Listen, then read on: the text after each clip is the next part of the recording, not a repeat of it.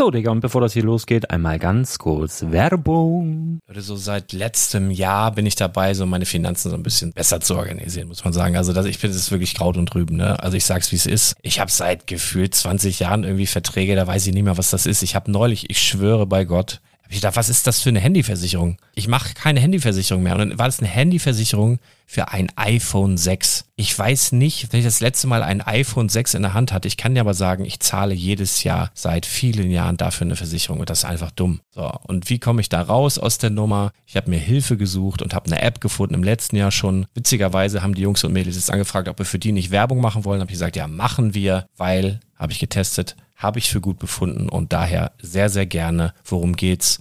Finanzguru. Finanzguru ist erstmal eine kostenlose App. Die ist auch dauerhaft kostenlos. Es gibt dort so Plusfunktionen. Da kannst du dann für 2,99 Euro pro Monat das Ganze testen. Plusfunktionen sind zum Beispiel, also du hast so Features, kriegst so detaillierte Budgetanalysen, personalisierte Finanztipps, du behältst die Kontrolle über dein verfügbares Einkommen bis zum nächsten Gehaltseingang. Also das sieht in der Praxis so aus, du kannst deine ganzen Konten dort hinterlegen, es muss einmal so verknüpft werden, keine Ahnung, Sparkasse, Volksbank, du kannst aber sogar Kryptokonten hinterlegen, du kannst irgendwelche Aktien, falls du Aktiendepots hast, du kannst alles hinterlegen dort. Und diese App, gerade wenn es um so Sachen geht wie Gehalt oder so, macht auch so Forecasts so ein bisschen. Also die erinnert dich zum Beispiel auch dran, wenn jetzt eine neue Versicherung abbucht oder wenn die App denkt, dass da wieder was kommt, dann kannst du das überprüfen. Und wenn da irgendwas irgendwas aufploppt, also bevor es abbucht und da irgendwas aufploppt und du sagst, ah, das wollte ich aber nicht oder das wollte ich schon lange kündigen, dann kannst du in der App per Fingertipp sozusagen rechtssicher sogar dort Verträge kündigen.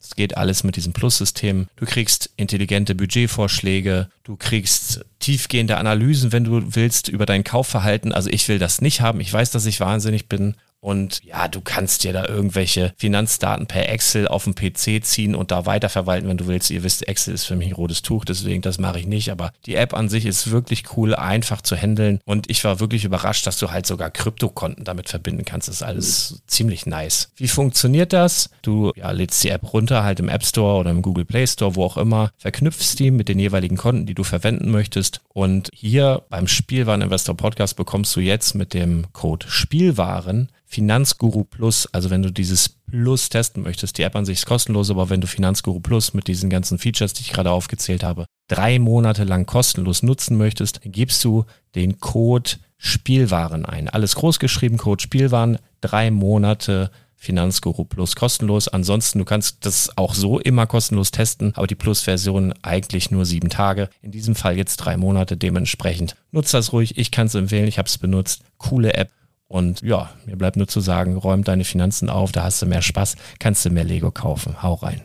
Wenn du das Ganze nochmal nachlesen möchtest, findest du die ganzen Infos dazu und den Link. Und natürlich wie immer in den Show Notes. Das war's mit der Werbung.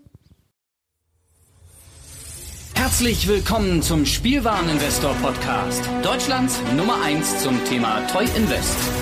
Spielen reale Rendite mit Lego und Co.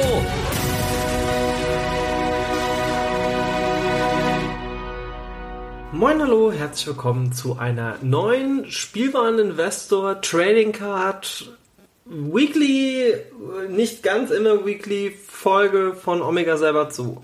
Mein Name ist Patrick und heute geht es um ja, die News der Woche und vielleicht ist dir aufgefallen, letzte Woche gab es keine News, weil aktuell passiert einfach nichts auf dem TCG-Markt. Ich dachte jetzt, bevor ich jetzt nicht hingehe und zumindest mal ähm, so, ja, so ein bisschen die aktuellen Themen mal aufgreifen, ein paar Trends möchte ich heute besprechen. Aber heute ist halt auch nur Magic, ne? Bei Pokémon ist halt auch ruhig. Und bei Magic gab es wenigstens eine kleine News, denn ähm, Wizards of the Coast hat jetzt angekündigt, dass es jetzt ein Komitee für Pauper geben wird. Das gleiche gibt es übrigens schon für ähm, Commander.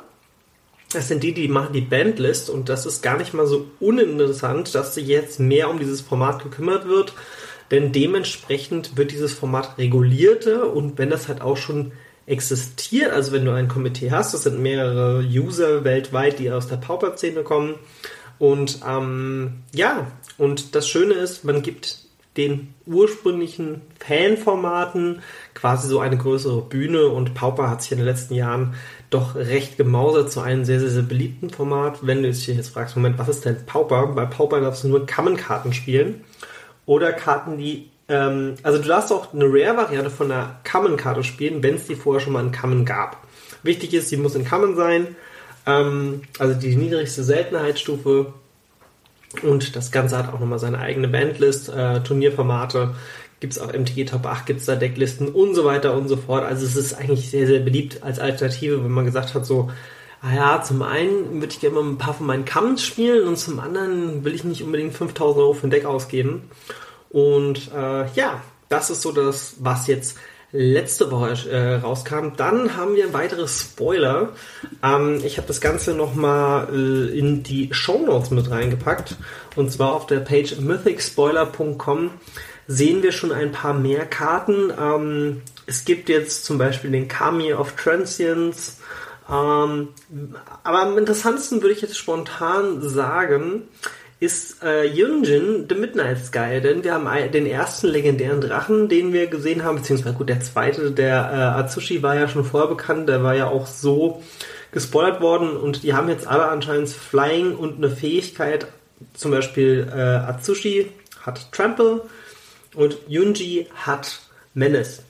Und jetzt ist es auch schon so, dass die ersten Commander-Channels darüber Videos gemacht haben und so, oh ja, das wird mega gut und total krass und ähm, die Legenden werden super heftig und äh, jetzt müssen wir mal gucken, nicht, dass das dann irgendwie alles wieder broken wird.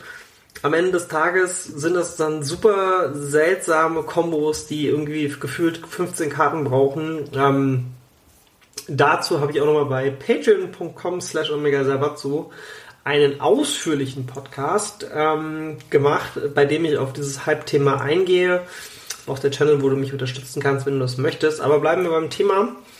Und aktuell, es gibt auch noch äh, Resona, da weiß man aber noch nicht so ganz, was ist das? Ist das ein Drache, ein Dämon? Weil das ist nur eine Fotografie. Ähm, Goro, Goro, Discipline of the Ryusai ist noch mit dabei. Light Pass, Emperor's Voice. Ähm, also die Füchse kehren zurück. Vehikel kommen auch wieder. Ähm, ein schwarzes Vehikel ist quasi äh, gespoilert worden. Zudem haben wir natürlich auch Red Ninjas oder Ratten im Allgemeinen, das wissen wir schon durch den Prowler. Und ähm, ja, Spirits sind natürlich auch wieder ein Thema. Und ja, wir warten jetzt einfach mal ab, wenn es jetzt dann endlich offiziell auch losgeht. Und ja, ich glaube einfach, dass Kamigawa doch schon wieder einen sehr, sehr großen Einfluss haben wird. Zumal das Ganze kommt jetzt ähm, Wann kommt Kamigawa raus? Äh, das müssen wir mal gucken. So, Release müsste Mitte Februar sein, ne? So, also, wir haben die Launch-Events, ähm, also Pre-Release zwischen dem 10. und 17. und der Release ist am 18. Februar. Und da gehen wir ja auch schon ganz rapide auf den März zu und dem hier hoffentlich auch pandemisch die Lage sich etwas mehr entspannt und wir dann auch wieder in Shops und Stores und uns in Gruppen treffen können. Bis dahin noch ein bisschen durchhalten. Ähm, ich möchte noch mal ganz kurz auf einen Spoiler eingehen und zwar, oder beziehungsweise wir haben jetzt ja schon Takenuma ähm, quasi in das Legendary Bla äh, Schwarze Land. Und dann haben wir jetzt noch Aiganajo Seat of the Empire, was äh, zu dem Aiganajo Castle oder Aiganjo Castle.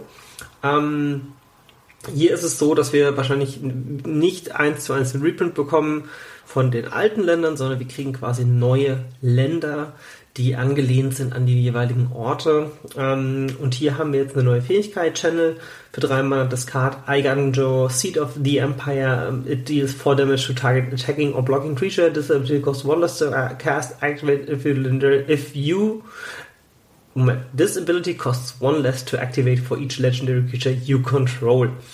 Bedeutet, ähm, wir kriegen jetzt ein Land, das ich auch noch theoretisch als Spell benutzen kann. Ist eigentlich ganz spannend. Ähm, warten wir es einfach mal ab, ne?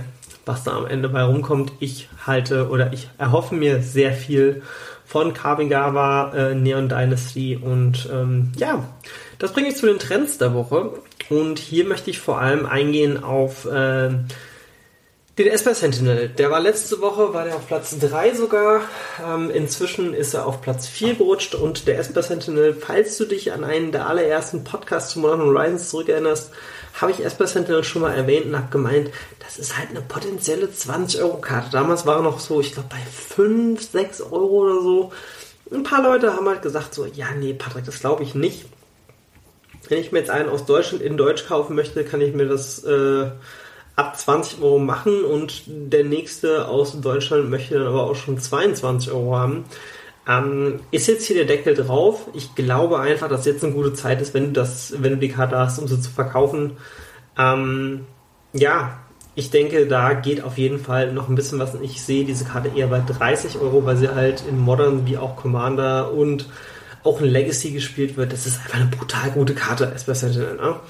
Ähm, Platz 1 ist seit mehreren Wochen jetzt auch der Doughty Voidwalker. Aktueller Marktpreis liegt bei, ja, schon bei 12 Euro, ste steigt stetig weiter an. Am Ende des Tages, ähm, ja, 15 Euro Karte, denke ich. Der ist aber auch wirklich absurd gut. Also der Doughty Voidwalker, äh, ich habe den am Anfang gar nicht so auf dem Schirm gehabt. Ähm, also mir war klar, dass das eine gute Karte ist, aber dass der dann so brutal gut wird. Naja, Counterspell auf Platz 2 äh, hat sich in den letzten Wochen wieder nach oben gemausert, also innerhalb der letzten Woche vor allem. Ist inzwischen Modern legal, ist einer der besten Counterspells des Spiels und seitdem er Modern legal ist, äh, natürlich auch fester Bestandteil der Decks geworden. Und auf Platz 3 hat sich inzwischen Yavimaya Cradle of, of Growth ähm, erkämpft. Karte war ja schon mal in den Trends gewesen. Aktueller Preistrend liegt bei knapp 9 Euro. Vor nicht allzu langer Zeit waren wir noch bei 7 Euro steigt langsam an. Äh, ich denke aber auch, hier sind wir langsam schon am Gap angekommen. Ich denke, so 12, 13 Euro würde erreichen, dann ist Feierabend. Ähm, ja, und ansonsten, wenn man sich jetzt noch die Liste overall anguckt, ist da noch irgendein Ausreißer mit dabei, wo man sagt, ja, das sollte man auf jeden Fall mal ein Auge drauf werfen. Hier würde ich spontan sagen Mystic Sanctuary. Mystic Sanctuary ist jetzt eine Common-Karte, die jetzt nicht unbedingt die Welt kostet. Preis liegt aktuell bei 30 Cent. Ähm, ich verkaufe in den letzten Wochen immer wieder welche für 49 Cent und äh, ich habe auch gar nicht mehr so viel da. Also sie sind eigentlich recht gut weggegangen. Heißt, wenn du noch irgendwo Commons rumfliegen hast mit der Karte, dann kram die doch mal raus und hau die online und guck, dass du wegkriegst, denn sogar die Time Spiral Remastered Version hat inzwischen schon leichte, leichte Tendenzen Richtung 3 Euro, war die ganze Zeit bei knapp 1,50. Ähm, hat sich ja auch verdoppelt. So, dann würde ich sagen, sind wir eigentlich auch für heute schon durch. Wir können ja trotzdem noch mal ganz kurz auf die Pokémon-Trends gucken, ob sich da wirklich rapide was getan hat. Aktuell ist Celebrations, die Elite Trainer Box wieder auf 1. Ähm, Pokémon ist recht oft also wie sagt man, driven by ähm, Seal Products, weil es ist einfach ein Seal Product Markt auch ist. Aber in den Top Charts sind immer noch Pikachu, Surfing Pikachu und Visa Floor vertreten. Hier sage ich nochmal, im Moment sind die wirklich preislich doch echt gut zu bekommen. Und ähm, ja, Tour Talk auch noch in den Top-Reihen äh, mit dabei. Und die allererste Karte, die halt wirklich jetzt mal ein anderes Set ist, außer Celebrations bei den Einzelkarten, ist das Charizard aus VMAX Climax, ähm, das ich aber auch, ich glaube, Platz 20 oder so Leute, es ist immer noch Celebrations-Zeit und ich sage auch immer noch, ich glaube einfach, dass Celebrations über die Jahre so unheimlich teuer wird. Also auch die Einzelkarten, das ist so eine Einschätzung, die ich da habe.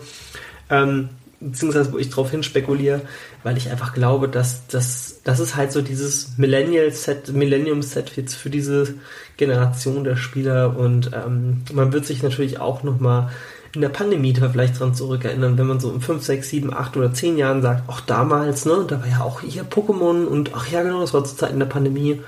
Ähm, ja, und dementsprechend, es hat sich nicht so viel getan da bei Pokémon. Also immer noch die gleichen Top-Karten oben.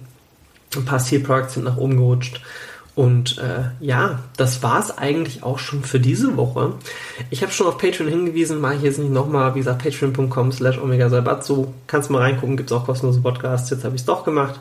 Mein Name ist Patrick von Omega Salbatsu. Vielen lieben Dank, bis zum nächsten Mal. Tschüss.